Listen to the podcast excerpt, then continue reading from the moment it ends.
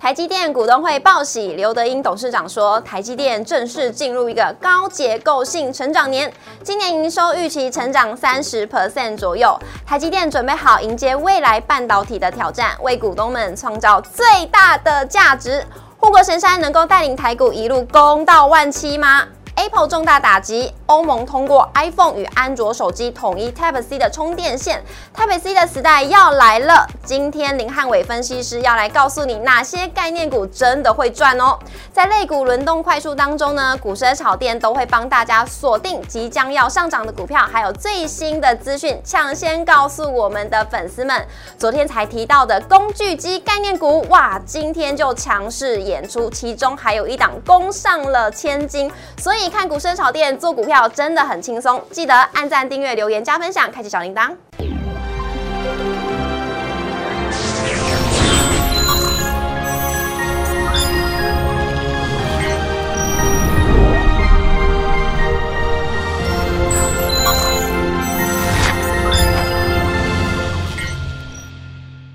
股市的炒店，投资不断线。大家好，我是主持人 Coco。今天是礼拜三，在节目现场，我们邀请到的是林汉伟分析师老师好，Coco 好，大家好。老师，我期待您呢来我们热炒店好久好久喽。为什么呢？因为呢上一次来节目的时候，老师有提到玉金光，也就是元宇宙的一个呃主题的时候，老师提到玉金光，结果从那天开始就一路涨不停，哎，这怎么回事？这么厉害？对啊，因为这个元宇宙真的沉寂许久了，所以这个股票在经过法人发动之后，每天涨，天天涨，真的一天。涨得比一天来的更高，那就代表说，其实我觉得接下来我们跟大家分享一些像今天的主题，我觉得大家都一定要特别的留意跟值得观看。是的，那如果呢想要了解更多关于元宇宙或者是未来的产业趋势的话，一定要加入老师的 Light 跟 Telegram，里面都会有老师整理非常详细的资讯，或者是呢老师有时候会写文章，也会发布在一些日报上面，大家都可以来关注一下老师喽。那我们直接来看一下今天的精彩的主题是什么呢？要跟大家来分享的话，就是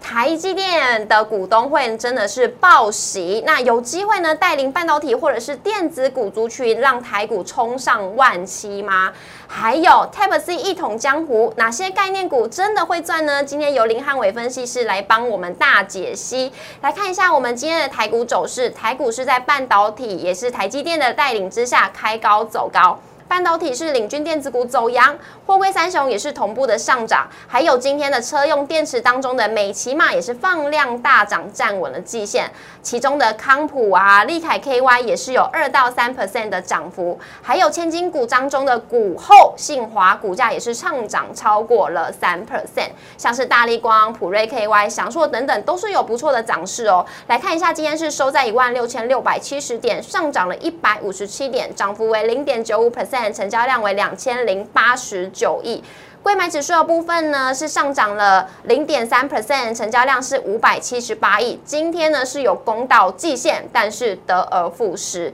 讲到这边呢，要跟大家来提点一下，我们昨天在节目上面有跟大家讲的。工具机概念股是不是有帮大家准备了四个相关的工具机的项目跟分类？今天呢，有一档股票再度的重回了千金股，是谁呢？就是亚德克 KY 了，它是上涨超过了五 percent，重回了千金之上呢。今天是收在一千零五十元，台股是再现了九千金。还有昨天提到的上影也是收在今天的最高点，那值得是小跌不到一 percent。老师，工具机这个族群你怎么看？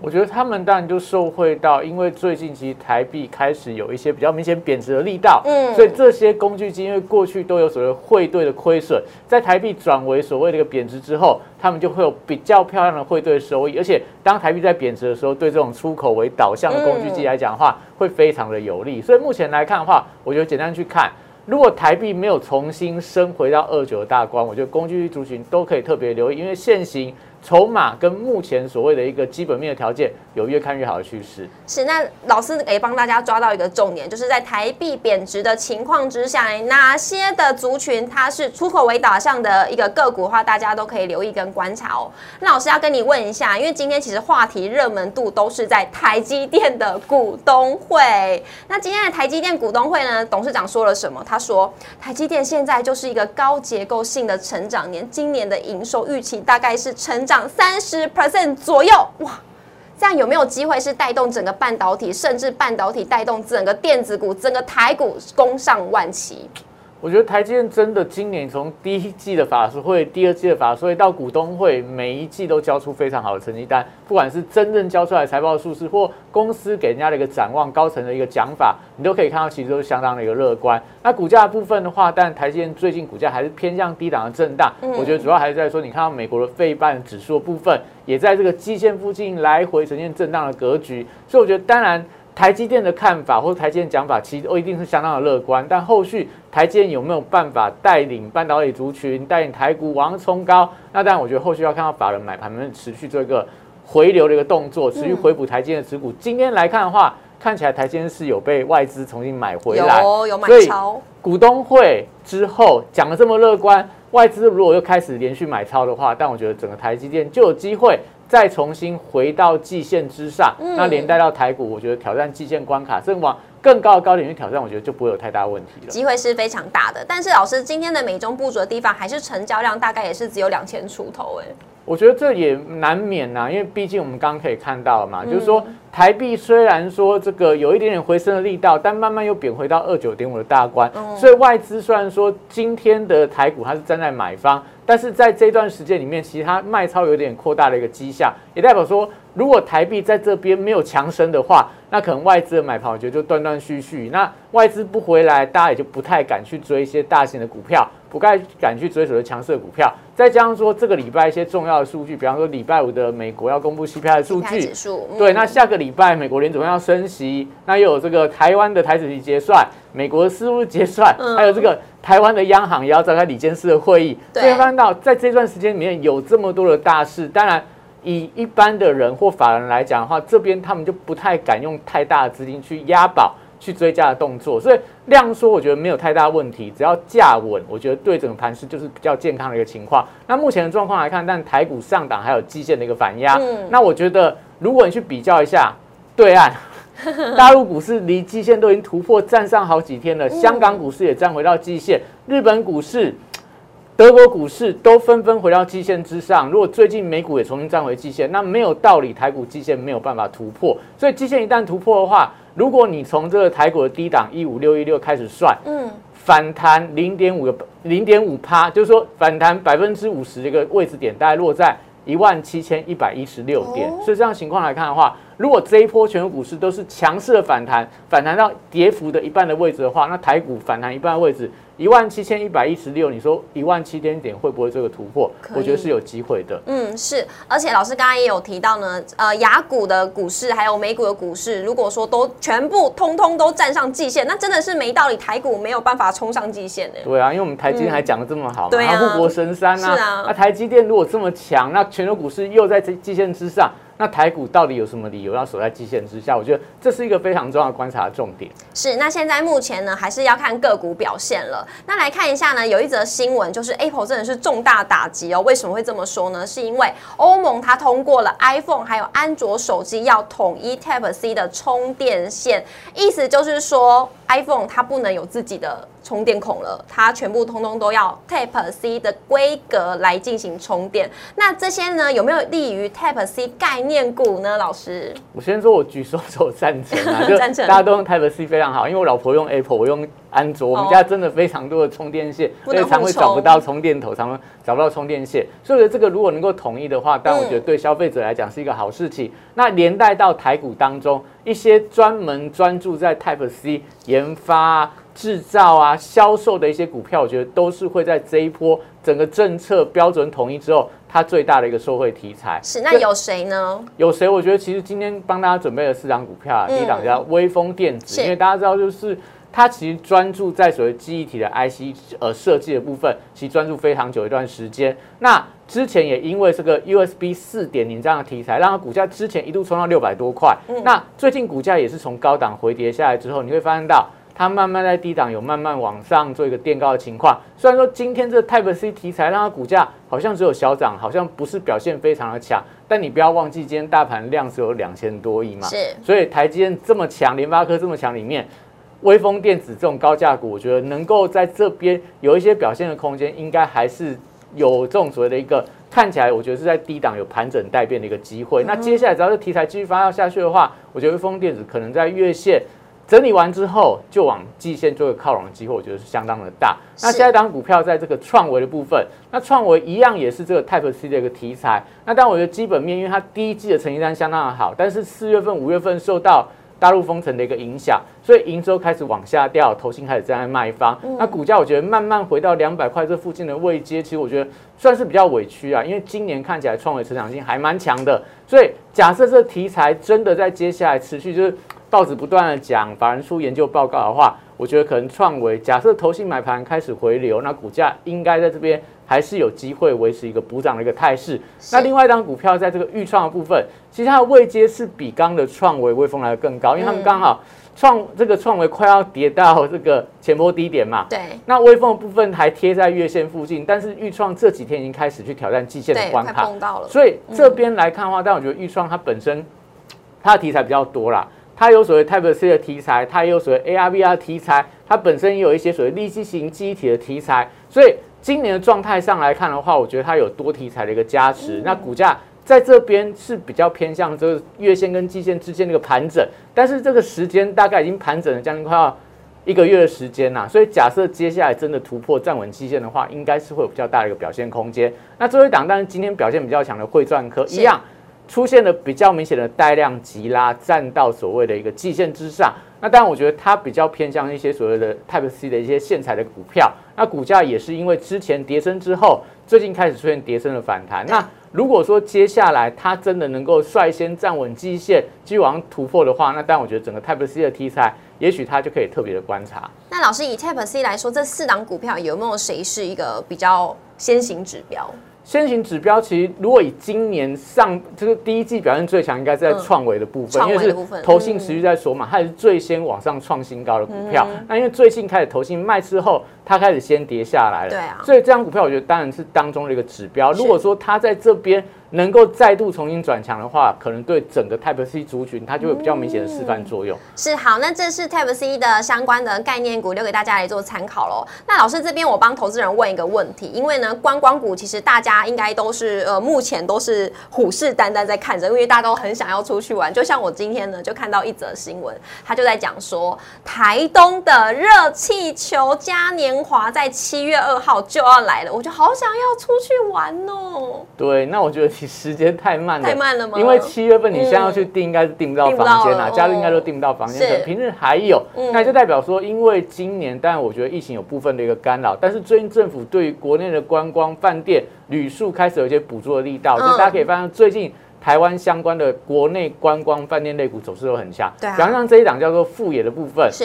它在最近这礼拜才三个交易日哦，它这个就是大好大坏。嗯，礼拜一涨停，礼拜二杀到快跌停，礼拜三再拉到涨停板。那我觉得当然也代表说，整个所谓国内观光这个区块，我觉得在短线上来看的话，只要政府没有宣布开放国外观光的话，嗯，这些国内饭店类股都有机会受惠。但你要小心的就是说，一旦开放国外观光的时候，就问 Coco 就好了。如果国外可以去，跟国内你要选择哪一个？当然是出国喽。对啊，大家都是这样想嘛。所以可能那时候台湾的国内观光饭店的业绩就不会那么样的好。嗯。所以可能就大家去留意一下，这个是以政策题材的时间点当做一个分分界。那以这个价量结构来看的话，就看一下，因为最近是滚量上攻，所以千万不要出现带量跌破五日线的关卡。如果有这样的现象产生的话，可能短量来看。国内饭店这一块就稍微要做一个避开了，是好带量不能跌破五日线哦。如果有发生的话，大家要小心喽。那这是关于观光股的一个部分。我们来看一下三大法人今天是合计买超八十六亿，外资则是转为买超买超四十三亿，投信也是小买六亿。外资今天买了阳明、细格、红海、台积电、中信金，卖的呢则是星光金、华通、雅丽、华兴以及惠阳 KY。投信今天买大连大、上海商银、华通可成。以及新兴，卖的呢则是华航、中宏、智源、元晶以及台盛科，留给大家来做参考喽。接下来呢就是每日热门关键股，也就是呢掌握到盘中大家讨论度最高，而且呢目前的投资朋友手中也是买比较多，有呃抓住这几档的个股来跟大家来做解析。那今天我们抓了谁呢？你们可以看一下手中的持股有没有上榜，有联电、智源、中沙、升阳半以及群创，我们一档一档来请老师来帮大家来做解析。那首先呢，第一档就是联电的部分，联电今天也是呢话题很热门，因为呢它连八个月是创下单月营收的新高。对，所以我觉得联电当然股价，你说从这个七几块跌到五几块，但是我觉得这种波段四十几块涨五几块，其实波段弹幅也算高了。但是它毕竟每个月营收不断创新高的过程里面，但我觉得带动它的一个股价有底部缓步往上爬升的一个迹象。所以这张股票，我觉得目前来看，你看它的五日线呐。月线啊，甚至说季线都快要开始翻扬向上，所以整体上来看，应该是还有维持反弹的空间。那后续当然就观察一下，因为最近投信在反弹的过程里面是站在卖方啊，所以可能就是投信在短来看，连电来到五十块以上的话，他们开始做一些持股的一个调整。那后续就观察一下，假设连电越涨，投信越卖，那可能短线来看就不要过度追高。这种股票我觉得尽量就等它震荡拉回的时候重新承接。那如果你手上有的话，就观察无限关卡不被跌破的话，就续报。好的，好的，谢谢老师。那来看一下下一档是智源投信是狂卖耶，弃养了。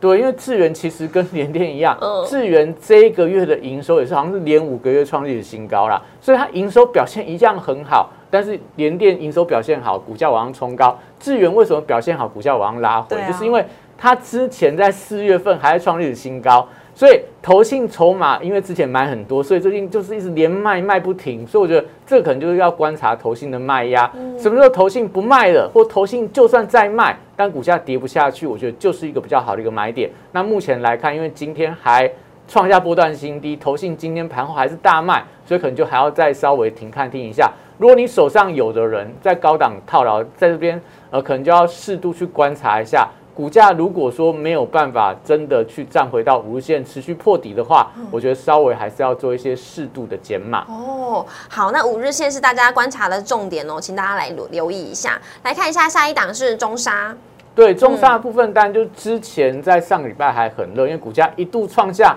我记得是历史新高啊。对，历史新高，那也是之前投信在买，那特别是因为它题材部分，就是哎台积电相关的供应链呐，那本身业绩在今年的表现，其实五月份营收好像也是创历史新高，钻石跌也很好，对，钻石跌也很好，但是一样，你看它。从一百七十二高点连续两根黑 K 是投信又卖下来了，是，所以你要小心，就是说很多投信之前一路拱上去的股票，一旦转卖就出现转弱发展。但这两天，哎，投信卖完之后又买回来，所以我觉得在投信最近有一些忽买忽卖的情况里面，这张股票就暂时不要往上喷的时候去追高，因为它股性不是那种大标股，所以你就是尽量守株待兔啊，你可以等到均线支撑在这边拉回整理量缩的时候。再做介入，我觉得是比较好的选择。好，那另外一档呢，也是跟再生晶源有相关，就是升阳半导体了。对，升阳半导体也是最近开始窜出来的股票。那因为它是双题材，一个是再生晶源，今年就受惠到整个半导体大扩产，所以你看到什么三氟化啦，一些特用化学啦，一些什么光照啊，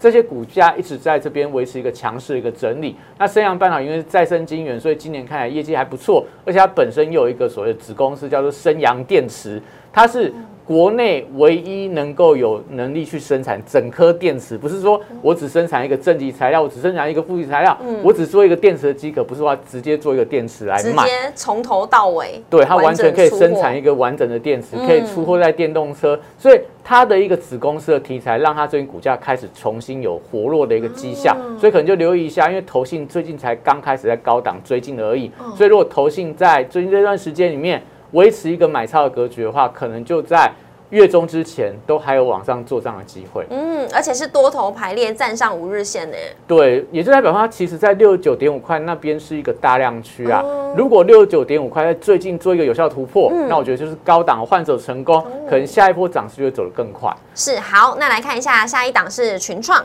群创部分，但我觉得就是面板报价啦，好像每天面板都是坏消息啊，都是坏消息。但你可以发现，股价其实已经很久没有跌破不断低点了，所以坏消息让它股价打不下来，我觉得就可以留意一下应该会有跌升反弹的空间。但是因为基本面真的不好，所以这种股票我觉得就是你可以在低档去承接它，那等到它反弹上来的话，就要在高档做一个获利了结。所以就区间操作，但区间可能不会太大，又或者说你可能就要等这个群创今年的配股配息，我觉得比较偏向就是说比较保守的人不想要承受太多风险，那我觉得这种股票。可以稍微留意啦，但是可能不是一个非常好的一个选择。嗯，好，那以上呢是帮大家掌握的每日热门的关键股。那不管呢目前是涨还是跌，我们都会帮大家呢掌握这呃几档个股的资讯，然后以及操作方式提供给各位投资朋友喽。那呢，如果是喜欢我们热炒店的朋友，别忘了每周一到周五的晚上九点半准时在 YouTube 上面首播，欢迎大家一起来收看。